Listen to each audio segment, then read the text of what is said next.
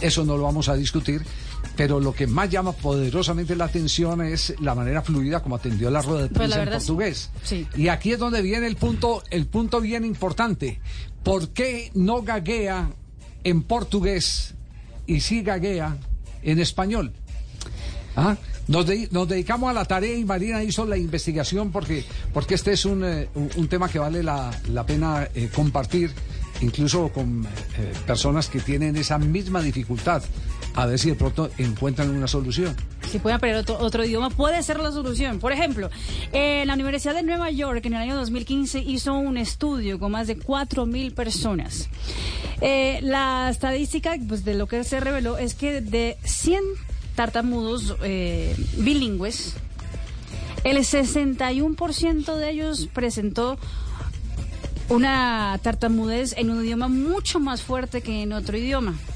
Indicando que obviamente no necesariamente cuando tengas una dificultad en un idioma lo tendrás también en otro idioma. Entonces fueron a investigar por qué.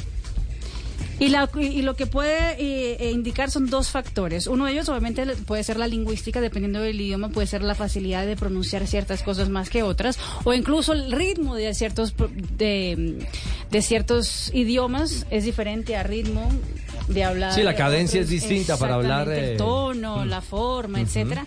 O incluso, que me pareció eso lo más interesante de todo, que tenía que ver con el momento con la que la persona aprendió cierto idioma. Por ejemplo, si para James Rodríguez el portugués es recordar el momento que está con sus amigos, tiene muchos amigos que, que el fútbol le ha dado en portugués. O está en su momento de gloria, O como lo estuvo en el Porto gloria, cuando Exacto, en ese el punto de crecimiento. Es un tema de que- seguridad. Exactamente. Estaba con familia. Es un tema de de, seguridad. de recuerdo interno, exacto, interno, ese Claro. momento que, que él aprendió ese idioma y lo aprendió así y para ¿Y él eso es concluye su el seguridad, informe? sí. Es una seguridad completamente distinta. Bueno, bien interesante. Yo por eso en el ruso me defiendo bien. ¿no? Sí. ¿Ya? Sí, Sí, señor, sí. hijo de pucha, quemado Javier. Bien, bien.